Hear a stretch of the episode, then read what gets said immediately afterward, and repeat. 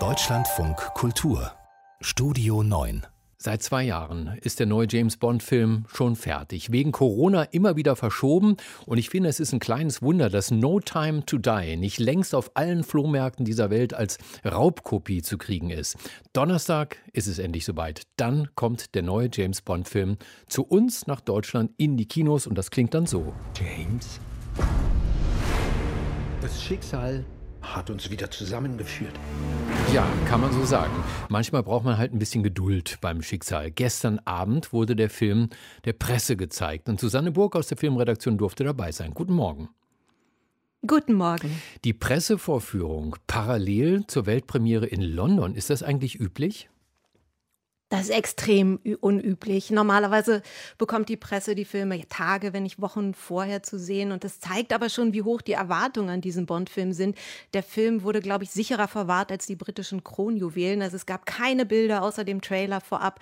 Auch die Kinos bekommen übrigens die Kopien des Films nur 24 Stunden vor dem ersten Screening. Und gestern wurde die gesamte Presse, zumindest Europas, wenn nicht der Welt, zeitgleich zur Premiere in London in die Kinos jeweils eingeladen. Und Sie waren dabei. 164 Minuten James Bond. Sie haben es gesehen, gestern Abend um neun, da ging es los. Was sagen Sie denn? Kann der Film den vielen Erwartungen standhalten?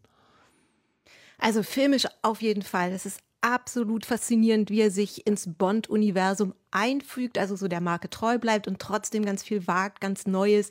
Er ist lustig, er hat makabren Humor, er hat Action und Achtung, Emotionen.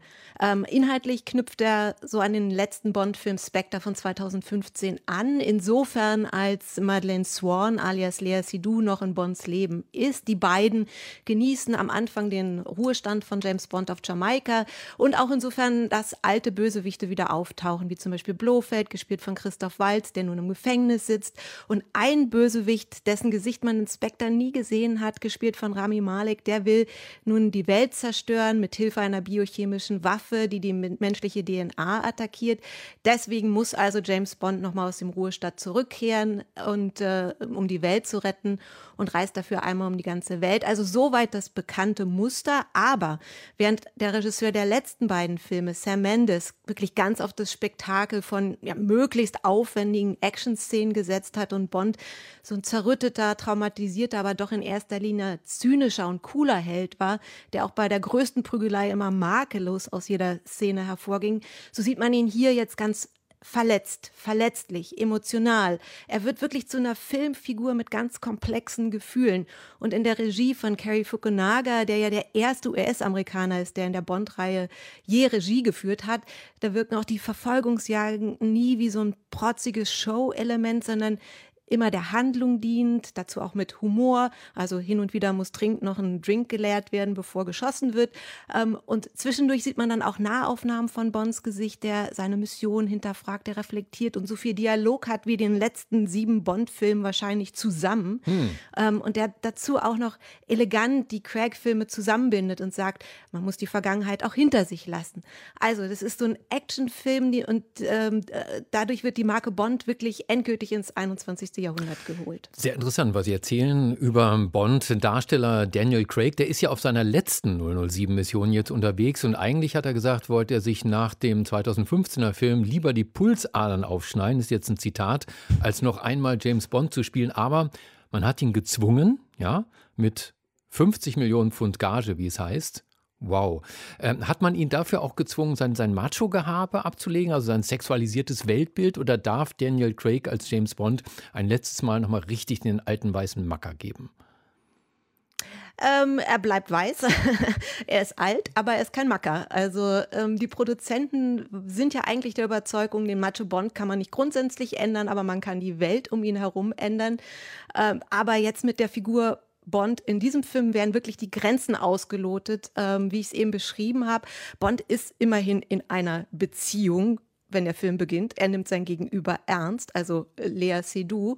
Ähm, es gibt keine äh, Flirts nebenbei. Ähm, und hier wird aber noch was vorangetrieben, was in den letzten Filmen schon zu sehen war. Die Frauenfiguren sind einfach komplexer, stärker, ebenbürtiger. Nicht nur Miss Moneypenny, sondern auch die Agentin, mit denen er zusammenarbeitet. Die haben Style und Witz. Und ich kann mir vorstellen, dass das zu großen Teilen auch Phoebe Waller-Bridge zuzuschreiben ist, die als Drehbuchautorin bei Keine Zeit zu sterben mit engagiert wurde. Sie hat vorher viel Comedy geschrieben mit weiblichen Hauptfiguren wie in der Serie Fleabag, aber auch Killing Eve, bei der es um das Verhältnis einer Auftragsmörderin zu einer britischen Agentin geht. Sie kann wahnsinnig gut komplexe Figuren zeichnen, die cool sind und humorvoll und die auch immer ein bisschen Slapstick mit auf die Leinwand bringen und damit das Genre selbst immer auch augenzwinkernd betrachten.